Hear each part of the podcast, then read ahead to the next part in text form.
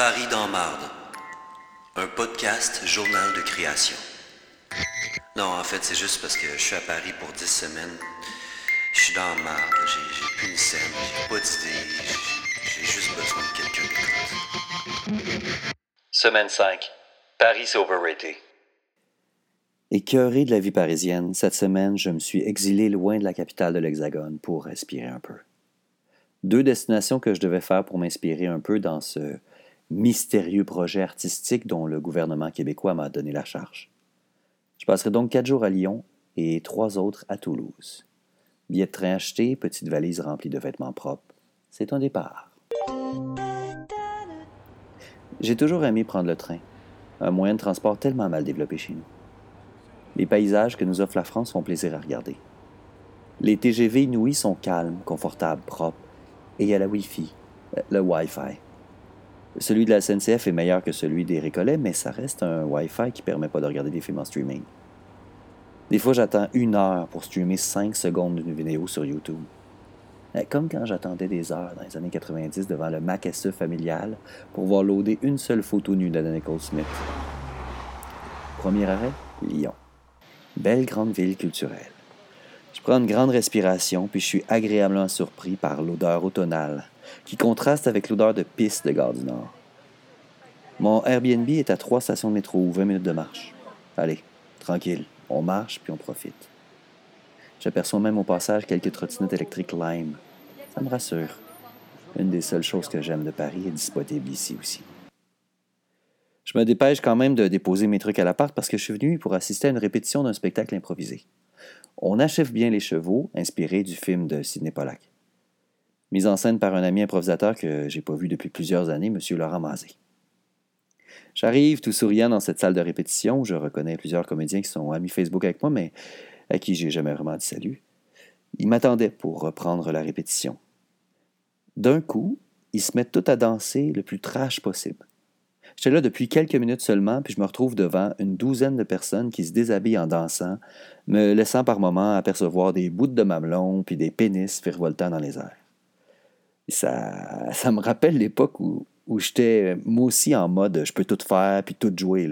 L'époque où je participais au laboratoire de Dave Saint-Pierre, où je devais jouer à la tag tout nu avec les blondes de mes habits à poil, où je devais me glisser le corps tout entier dans des flaques de Pepsi. Ah, les répétitions de théâtre. la belle époque.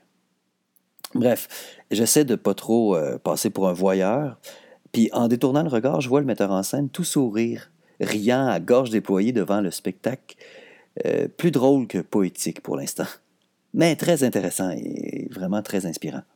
J'ai sincèrement hâte de voir le résultat final. Bref, disons que j'ai tout de suite aimé Lyon.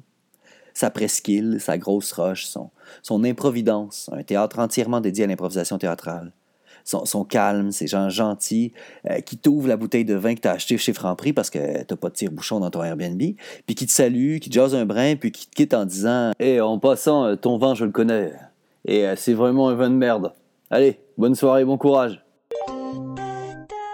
Deuxième arrêt, Toulouse, la ville rose. 19 degrés Celsius, un soleil radieux, ville étudiante aux accents un peu plus chantants, une ville qui se refait une beauté en ce moment et de belle façon. Ici, il y a beaucoup de construction, mais on ne le fait pas comme à Montréal pour boucher des nids de poules. Non, non, non. Ici, c'est pour élargir les trottoirs afin de retirer tranquillement les voitures de la ville pour laisser plus de place aux piétons. Prenez le métro si vous voulez venir en ville. That's it. Pendant que Guy Liberté veut bâtir des horreurs de pyramides dans le Vieux-Port, pendant que Legault veut prioriser l'accès aux voitures, ici on pense à l'avenir, on pense à ce que le monde de demain aura besoin.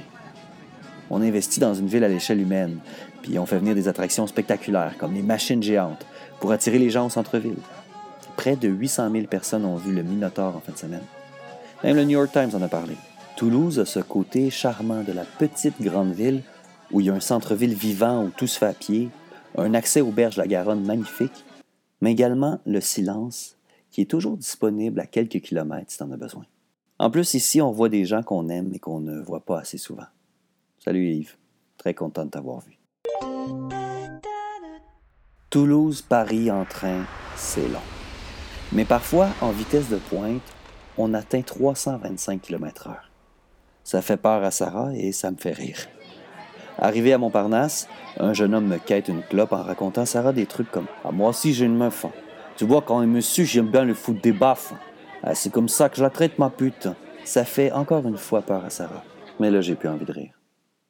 En entendant des trucs comme ça que tu te rends compte que tu es revenu à Paris. C'était ma cinquième semaine. Merci de m'écouter.